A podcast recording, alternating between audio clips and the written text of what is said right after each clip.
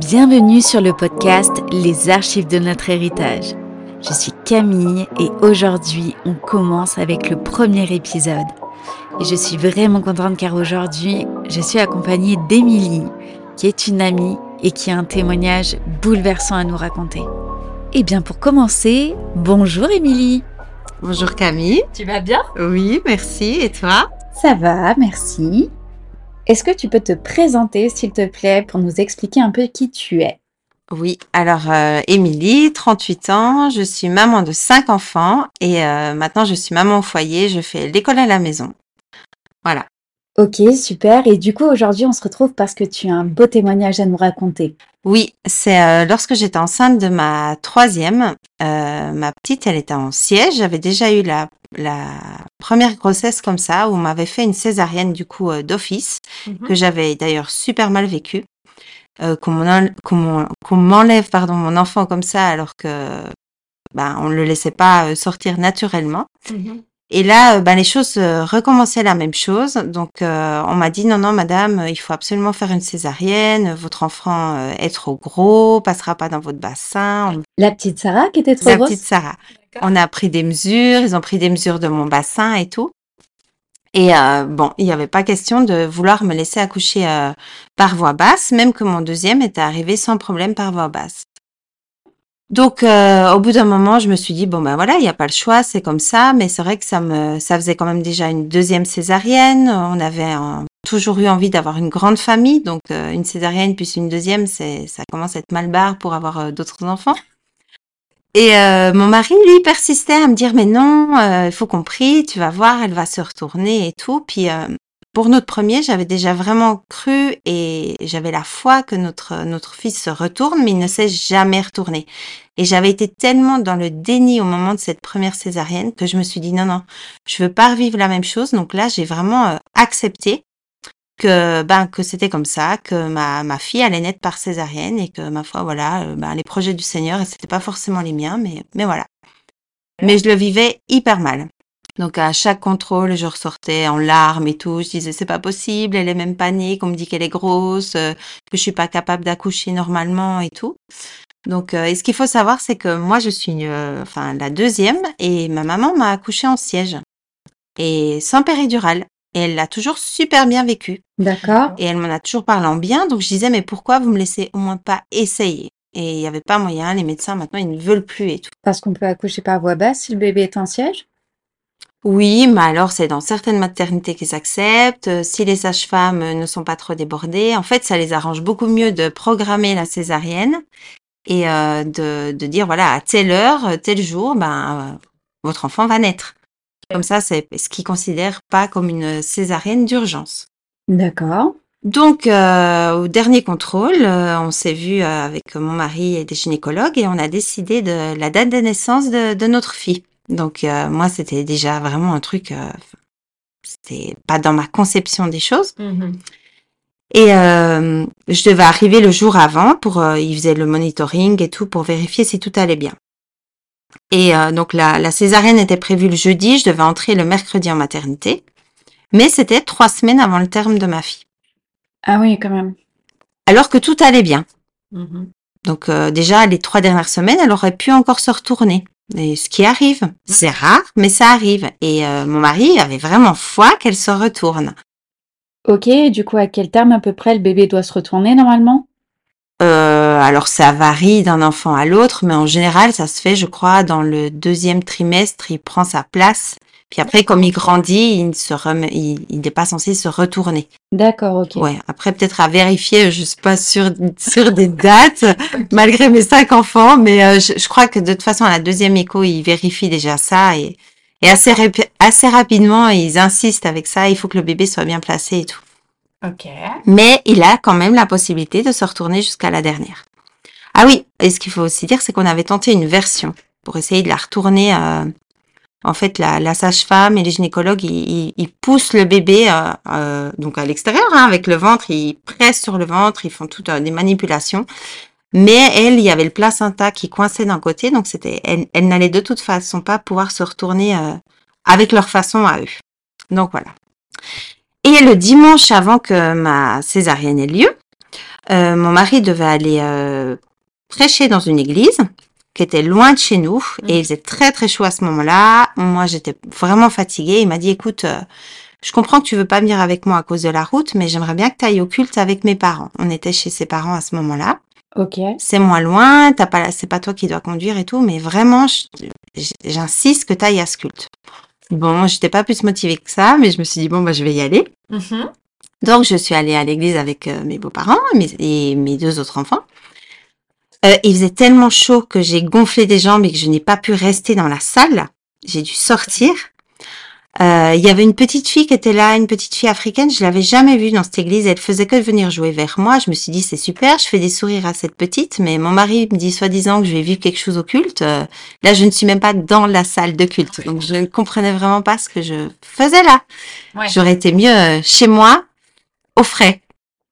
C'est ça. Et euh, à la fin du culte, eh ben la, la mamie de cette petite fille me voit et euh, elle me dit, euh, bah j'étais vraiment très très enceinte quoi. Enfin, ça se voyait bien. Elle me dit, ouais, euh, tu es enceinte, c'est pour quand ton bébé et tout. Et là, c'est sorti comme ça. Je lui dis, euh, bah elle va naître jeudi quoi. Jeudi on me fait une césarienne.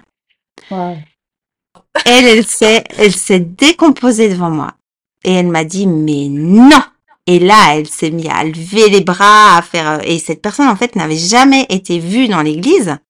Donc, ça a été assez euh, impressionnant pour les personnes de l'église parce qu'elle elle s'est mise vraiment à crier et à dire non, il faut refuser cette césarienne, c'est le malin qui te fait croire à ce mensonge et tout.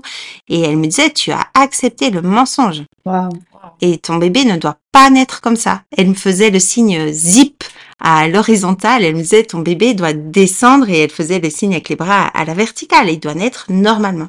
Et, et là, elle m'a posé les mains, elle a, elle a commencé à parler en langue, elle a dit j'avais du combat toute la semaine, je ne savais pas pour qui, pourquoi. Je suis venue dans cette église pour mon fils, mais euh, mais maintenant je sais que j'ai combattu toute la semaine pour toi. Waouh, ça met des frissons. Et euh, oui, elle était et elle a imposé les mains à mon ventre et là euh, il y a ma fille qui a commencé à bouger dans tous les sens dans mon ventre et je me suis dit ouais, elle est en train de se retourner. Franchement, j'étais euh, juste hallucinée. Bon, tout le monde nous regardait. Genre euh, c'est qui cette folle dingue euh, Ouais, c'est Là, c'était dans la salle de culte? Là, j'étais retournée dans la salle de culte, les gens étaient sortis, les gens partaient, ils voulaient fermer l'église. D'ailleurs, on nous faisait comprendre gentiment de sortir. Ah ouais, c'était la fin. La fin, la fin. D'accord. Mes beaux-parents étaient carrément retournés dans la voiture avec les enfants et tout. Euh, deux, trois personnes me faisaient des petits signes, euh, style on ne la connaît pas, euh, vigilance, quoi. Mais l'autorité qui était, qui était dans ses yeux me montrait vraiment à quel point euh, le Seigneur était là, quoi. Je, je n'en doutais pas que c'était pas elle, c'était le, le Seigneur qui parlait. Et du coup, euh, au bout d'un moment, ben, on, nous a carrément mis dehors. Et là, elle me dit, il, faut que je te fasse l'onction d'huile. euh. Et elle a fait quelque chose qui m'a, enfin, ça m'a jamais, euh, je crois que vraiment j'ai été touchée tellement par le Saint-Esprit. Elle s'est agenouillée devant moi. Elle m'a fait l'onction d'huile. Et elle s'est agenouillée comme euh, ça m'a rappelé la femme euh, qui était au pied de Jésus, que bah tout le monde la prenait un peu pour une cinglée quoi. Qu'est-ce qu'elle faisait euh, au pied de Jésus avec ce parfum et tout. Hmm. Et euh, ça m'a vraiment touchée et je me suis dit Seigneur là tu tu me parles plus clairement que ça, tu peux pas. Même si euh, ça peut paraître fou, je voyais les gens qui nous regardaient autour. Ouais. Mais Euh, toi, t'avais cette conviction? Ouais. Non, je savais. Le Seigneur m'avait déjà parlé à plusieurs reprises par des personnes. Et je trouve que dans le regard de la personne, il y a, il y a quelque chose qui change. On voit que c'est l'autorité du Seigneur. Donc voilà, je suis rentrée avec ça et j'en ai parlé à mon mari et il me dit ouais bah tu vois c'est dingue, je savais que tu devais aller à l'église et tout. Donc euh, bah maintenant qu'est-ce qu'on allait faire? Je savais que je devais euh, renoncer à cette césarienne, mais c'est pas comme ça que ça se passe. Hein. On a un rendez-vous, on est censé aller à l'hôpital et voilà. Ouais. Donc dès le lendemain, j'ai téléphoné à l'hôpital pour dire que je ne viendrais pas à ma césarienne. Alors euh, autant te dire qu'ils n'ont pas du tout l'habitude de ça. Non, j'imagine. Donc ils m'ont dit euh, non non mais c'est pas comme ça que ça se passe, vous devez venir et j'ai dit non, je ne viendrai pas. Elles ont dit ben écoutez, euh, il faut moins que vous veniez au rendez-vous avec le gynécologue et que vous expliquiez euh, votre point de vue mais euh, on peut pas faire comme ça. J'ai dit mais je vais bien, ma fille va bien, je refuse d'avoir une césarienne. Et euh, donc on a on, on est allé au rendez-vous. On avait vraiment pris avant parce qu'on a senti que le combat était là. Ouais. On n'en a pas parlé autour de nous. On voulait vraiment garder ça pour nous et garder cette. euh, pour nous, c'était comme une perle qui nous avait été donnée. On voulait pas voilà, qu'après les gens disent des choses ou euh, qu'on veut prendre des risques pour moi ou la vie du bébé et tout ça. Donc on allait à ce rendez-vous et euh, honnêtement, j'avais dit à mon mari, tu me laisses pas avec eux parce que j'avais tellement peur en fait qu'ils me gardent comme de force. Ouais. Et euh, Ouais, bon, ouais. mon mari c'est un viking, je savais qu'il allait, je savais qu'il allait leur faire peur, donc ils allaient pas me laisser, donc ça allait. Et tout de suite, euh, franchement, la sage-femme, elle nous a bien fait comprendre qu'en fait, ils me feraient des contrôles, mais qu'ils allaient me garder. Et là, j'ai commencé à paniquer et mon mari m'a dit, on va prier et Mm. tu ne resteras pas et ils te laisseront repartir, mais sans qu'on se batte, quoi. Donc, Mhm. euh, et au départ, il y avait très peu de personnes dans la, dans la salle d'attente et gentiment, en fait, les urgences se sont remplies parce qu'on était aux urgences. Les urgences se sont totalement remplies, si bien qu'ils nous ont un peu comme oubliés. Donc, ça a pris beaucoup de temps avant qu'on voit la gynécologue. Et euh, bah, je pense que le Seigneur s'est vraiment servi de ça pour qu'on ait la bonne personne au bon moment. quoi. Mm. Et on n'avait pas la gynécologue qu'on avait eue les autres fois.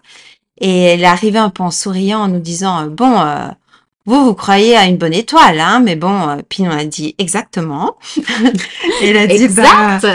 elle a dit ben ok, écoutez, euh, après tout votre petite elle va bien, bah je vous laisse encore dix jours.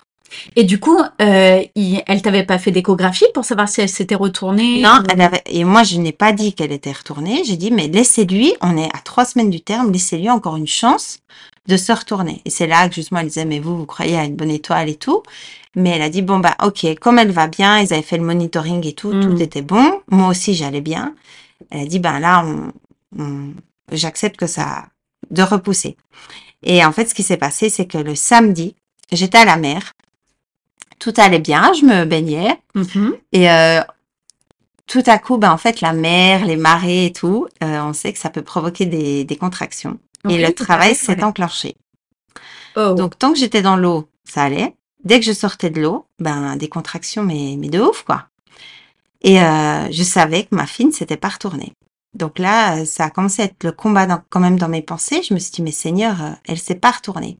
Ah oui, et ce que j'ai oublié de te dire, c'est que la, la femme qui m'a parlé à l'église m'avait bien dit, tu ne partiras pas tant que tu n'as pas perdu les os à la maternité. Waouh.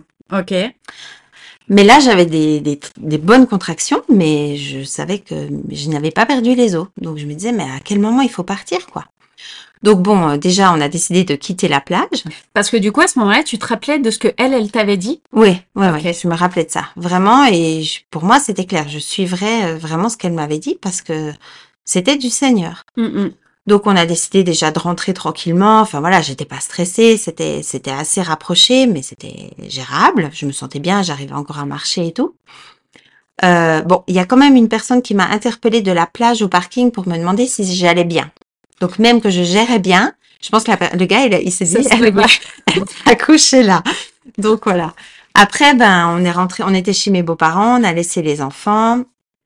Euh, ma belle-mère m'a dit euh, Euh, je pense pas que tu vas manger parce que s'ils te font une césarienne et tout euh. et ça c'était très dur à entendre parce Ouais. qu'elle savait quand même le combat qu'on vivait et euh, à ce moment-là j'ai décidé de ne pas manger mais d'aller me mettre dans ma chambre et j'ai mis de la louange et j'ai dit Seigneur je veux juste être avec toi Ouais. et mon mari s'est occupé des enfants et m'a dit tu me dis quand on part mon sac était prêt dans la voiture c'était moi qui donnais le, le feu vert pour partir Bon, les heures passent, les contractions se rapprochent toujours plus, mais je n'ai toujours pas perdu les os. Ok. Et euh, donc ça avait commencé en fin de journée. On m'avait dit surtout venez pas trop tard, pas que ça vous fasse une césarienne d'urgence, ça peut être catastrophique. Et c'est vrai, ça peut l'être. Donc, Mm. Je voulais pas faire n'importe quoi. Là aussi, il y a tout ce petit combat qui commence dans ta tête. euh, ouais, est-ce que j'attends encore? Est-ce que j'y vais? Qu'est-ce qu'on fait? Et au bout d'un moment, bah, franchement, mon mari, vous voyez quand même souffrir. Et euh, il me dit, mais non, mais là, il faut, enfin, on y va, quoi. Et après, je me suis dit, bah, je vais perdre les os le long de la route. Ouais. Donc, euh, on a mis des serviettes dans la voiture au cas où. ça- Ouais, bah oui. Donc voilà. Et au moment de partir, en fait, ben, je, j'ai dit, non, il faut encore vite que j'aille au WC et tout ça. Et j'ai perdu les os sur les toilettes. Waouh. Mais j'ai perdu les os et je l'ai senti descendre d'un coup. Oh. Et je savais qu'elle n'était pas retournée. Donc là, on est tant bien que mal parti. Tu le sentais? Je la sentais. Je la sentais. Elle est... Et en fait, elle est passée de haut à bas. Il n'y a pas eu de, de milieu. Vraiment. Mais tu savais que c'était Ouais. ses fesses qui étaient là. Oh, je savais que c'était ses fesses. Et là, je savais qu'il faudrait donner tout, quoi. Donc, euh, on est parti. Mon mari met son GPS, 45 minutes euh, jusqu'à la clinique. Je savais que on n'aurait pas 45 minutes. J'avais déjà accouché une fois euh, par voie basse. Je savais très bien qu'on n'aurait jamais le temps. Il a commencé à rouler comme un dingue. J'ai dit, je t'en supplie, tu vas m'écouter. Et je crois que c'est la seule fois de sa vie où il m'a autant écouté. Et je voyais le, le parking du Super U au loin. Je lui Ouais. dit, tu vas t'arrêter sur ce parking. Tu vas appeler les pompiers. Elle va arriver. Il a fait. Les pompiers disaient, Madame, mettez-vous, euh, enfin, au téléphone d'abord, Madame, mettez-vous allongée euh, sur la banquette arrière. J'ai dit, pas question. Je me suis agrippée à ma voiture. Je me suis dit, euh, après, ils vont me rallonger dans le camion pompier. Euh, Je, je sentais Mhm. trop qu'elle était là. Je, Ouais, je- je voulais juste pousser pour qu'elle sorte, en fait. Et quand les pompiers sont arrivés, ils ont voulu que mon mari euh, nous suive en voiture. Lui, il a dit, pas question. Je reste avec elle. Ils ont accepté. C'est les pompiers, un des pompiers qui a conduit notre voiture. Donc ça, c'était un miracle, carrément. Waouh. Et lui, il a commencé à prier en langue et tout ça discrètement, mais vraiment à... Voilà, on mettait ce, ce- ce temps au Seigneur. Ouais. Et avait le médecin, euh, ils sont pas du tout habitués à ça, donc ils savent Mhm. pas du tout comment faire. Donc il y a le médecin du SAMU qui est arrivé. Je l'oublierai jamais, lui, avec ses grandes lunettes rouges qui pressaient sur mon ventre, puis il disait, Hum, c'est marrant, les contractions me semblent pas très rapprochées et tout. Et il posait des questions à mon mari et tout. Puis, euh, Et c'est moi qui accouche, c'est pas lui. Et en fait, c'était, mais dans ma tête, au bout d'un moment, j'ai entendu une voix qui me disait pousse. Mais comme ça, vraiment pousse. Je me suis dit c'est le moment. Mais sauf qu'elle était pas du tout prêt. Et Et là, c'était- le camion était en train de rouler. En, en train de rouler à fond la caisse et euh, ils, ils faisaient que alors ils étaient vraiment mais tous des amours les pompiers. J'ai eu droit à deux fois des accouchements avec des pompiers. C'est vraiment mais il n'y a Ah. pas plus merveilleux. Enfin, ils ne regardent rien, ils ne se posent aucune question. C'est vous êtes la meilleure, c'est parfait ce que vous faites.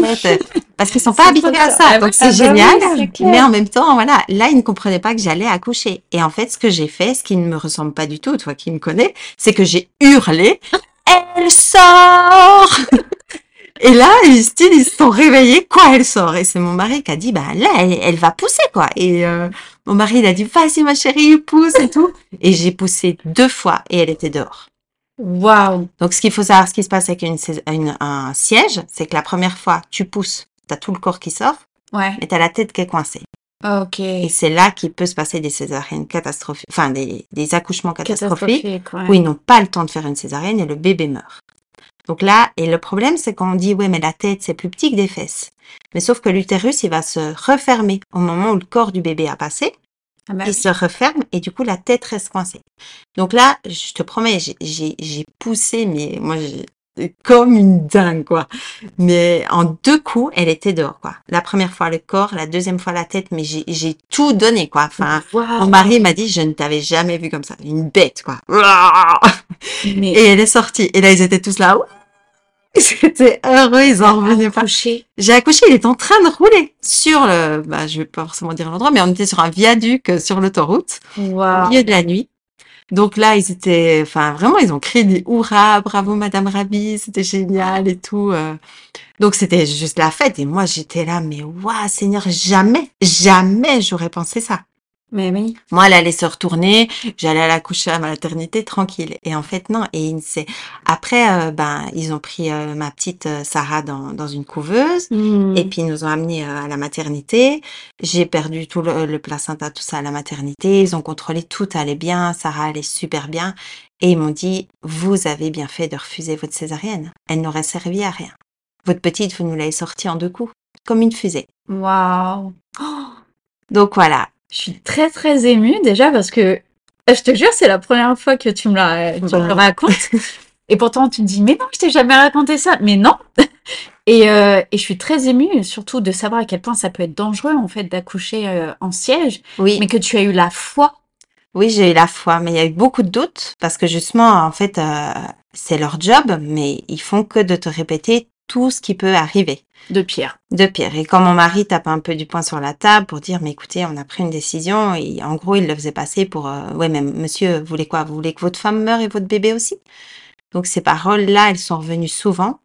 Mhm. Mais euh, bien sûr que s'il n'y aurait pas eu cette femme qui serait venue me parler, j'aurais, on serait allé à cette césarienne. Et, euh, et voilà. Puis je crois que pour mon premier, c'était bien que j'ai cette césarienne parce que Mhm. j'aurais pas été capable de sortir un bébé comme ça pour un premier. Ok. Là, je savais quand même ce que c'était, mais le Seigneur m'avait parlé au travers de cette femme, Hmm. que je précise, qui n'a jamais été revue dans cette église. Et c'est vrai que des fois, je me suis dit, mais est-ce que c'était un ange? Franchement, c'était... Et après, j'ai tellement remercié le Seigneur. Pour moi, c'était un miracle.